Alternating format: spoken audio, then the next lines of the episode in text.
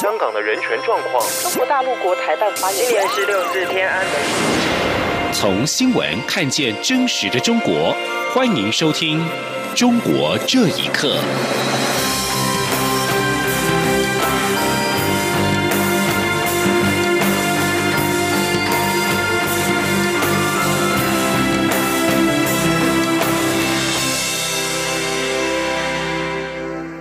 欢迎收听《中国这一刻》。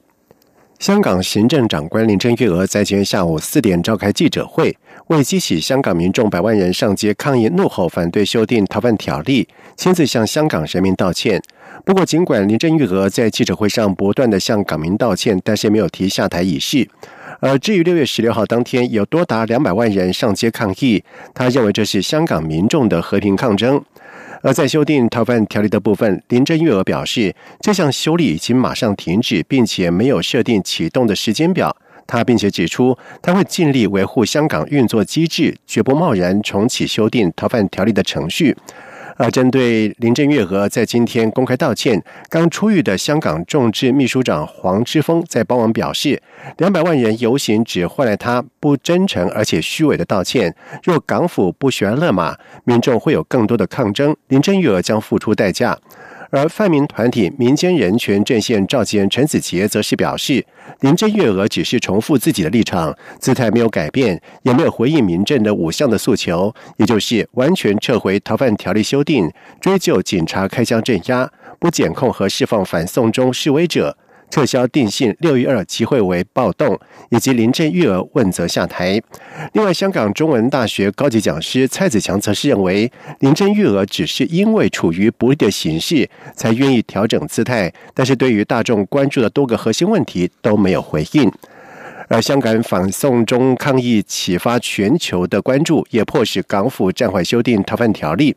不过，香港铜锣湾书店创办人林荣基在今天和民进党秘书长卢文嘉对谈时表示，送中条例对台湾人更危险，因台湾人恐被中国通缉都不自知。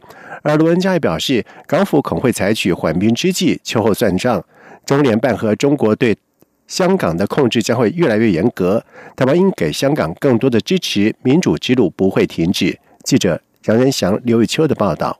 香港爆发超过百万人的反送中抗议游行，迫使港府暂缓修订逃犯条例。民进党十八号邀请香港铜锣湾书店创办人林荣基与水牛书店创办人、民进党秘书长罗文嘉就台港局势进行对谈。林荣基在座谈中分享自己遭中国政府非法绑架的经验。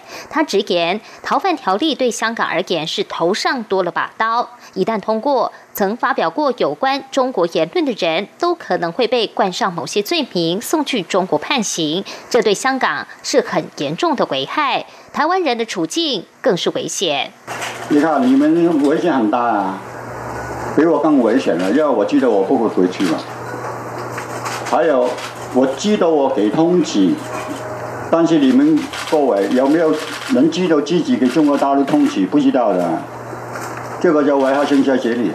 不过，林荣基认为。即便上百万香港人走上街头抗争，但因为这次修法不是港府提出，而是中方要求，是二零一三年中国提出七步讲的延续。他研判港府不会撤销该条例。那送中条例还是多了一把刀，他不会去掉的。我的看法是比较悲观，而且通过我的理理解，呃，香港人也也要怎么样呢？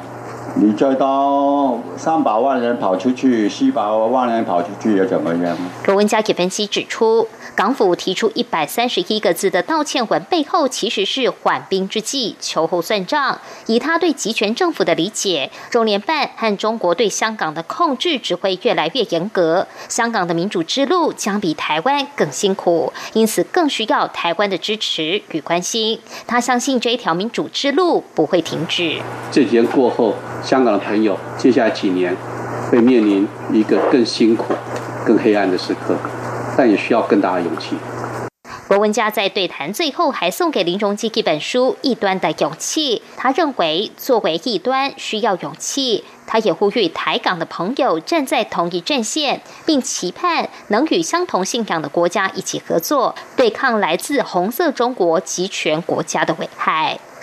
中央广播电台记者杨仁祥、刘玉秋采访报道。而香港民众要求港府撤回逃犯条例修订案，在十六号有将近两百万港人上街游行，而世界各大媒体也同步关注了游行的情况。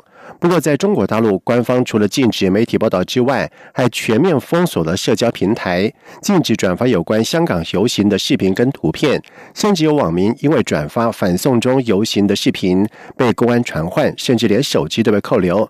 对此，学者表示，上有政策，下有对策，这种对抗持续到中共垮台才会停止。请听以下的报道。为了反对逃犯条例，十六号有两百万香港市民上街游行，引起国际媒体高度关注。美联社、路透社、法新社、华尔街日报等海外媒体都对此进行了大篇幅报道。不过，相关消息跟言论依旧在中国大陆媒体和网络上遭到严密监控以及封锁，让中国民众没有办法看到这一场自一九九七年香港回归以来最大规模的抗议游行的信息。即使在中国最大的搜索引擎百度上搜索“香港”两个字，也没有出现上百万民众上街抗议的新闻。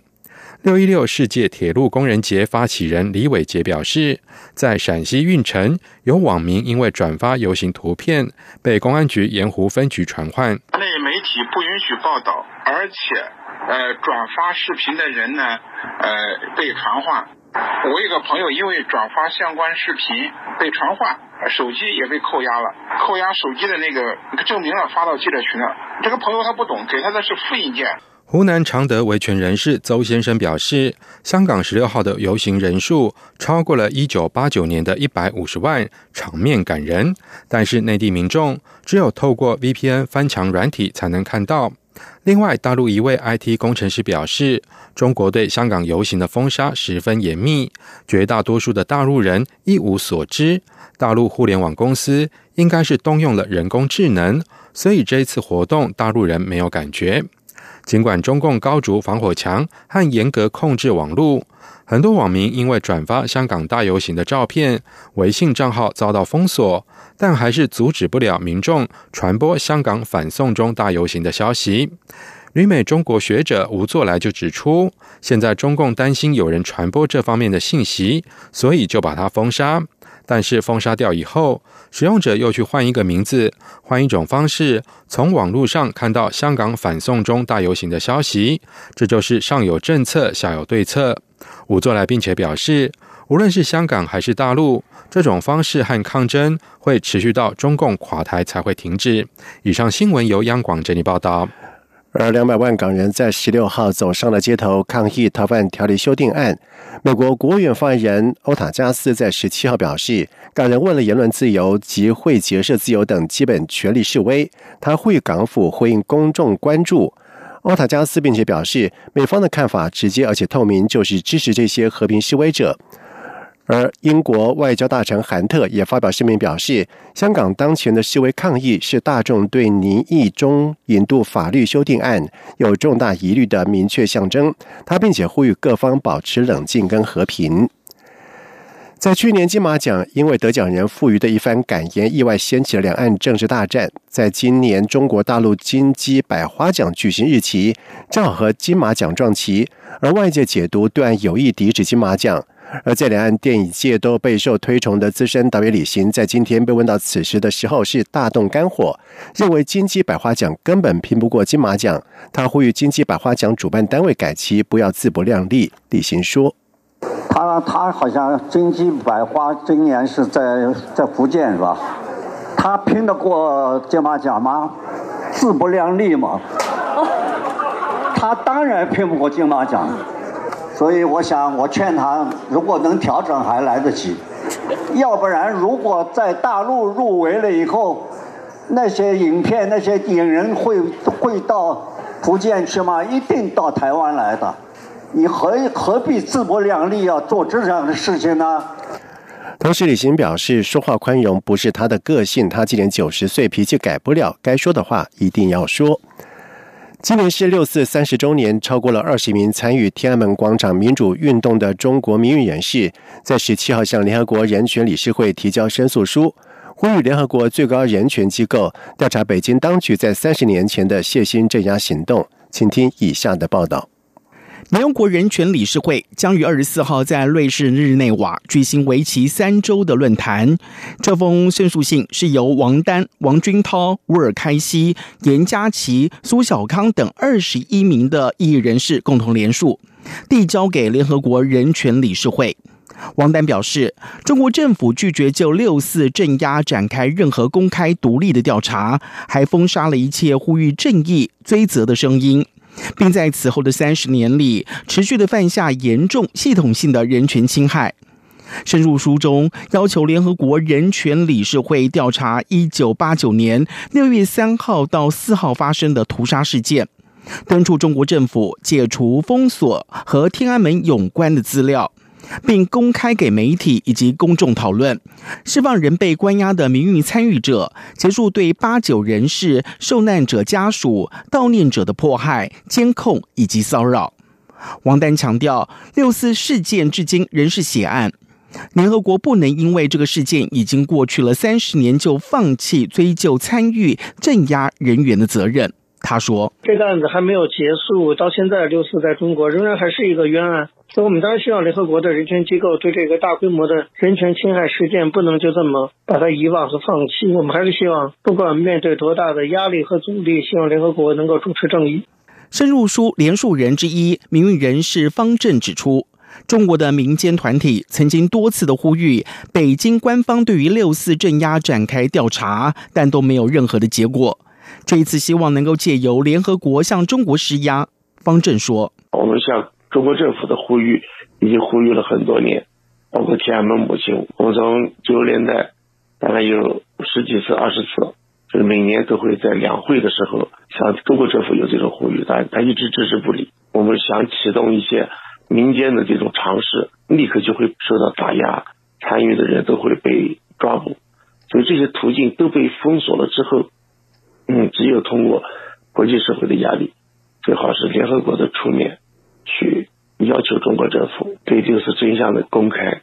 由于联合国人权理事会的四十七个成员国大多是发展中国家，他们迫于中国的影响力，都选择与中国站在同一阵线，导致了该理事会自二零零六年成立以来，从未通过针对中国人权状况的任何决议。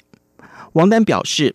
他们在递交申诉书时，的确遇到了不少阻力，因为中国是联合国的常任理事国，掌握着联合国很多机构预算的审核权，对于很多的机构的决定会产生很大的影响，所以有些办公室就会有所顾忌。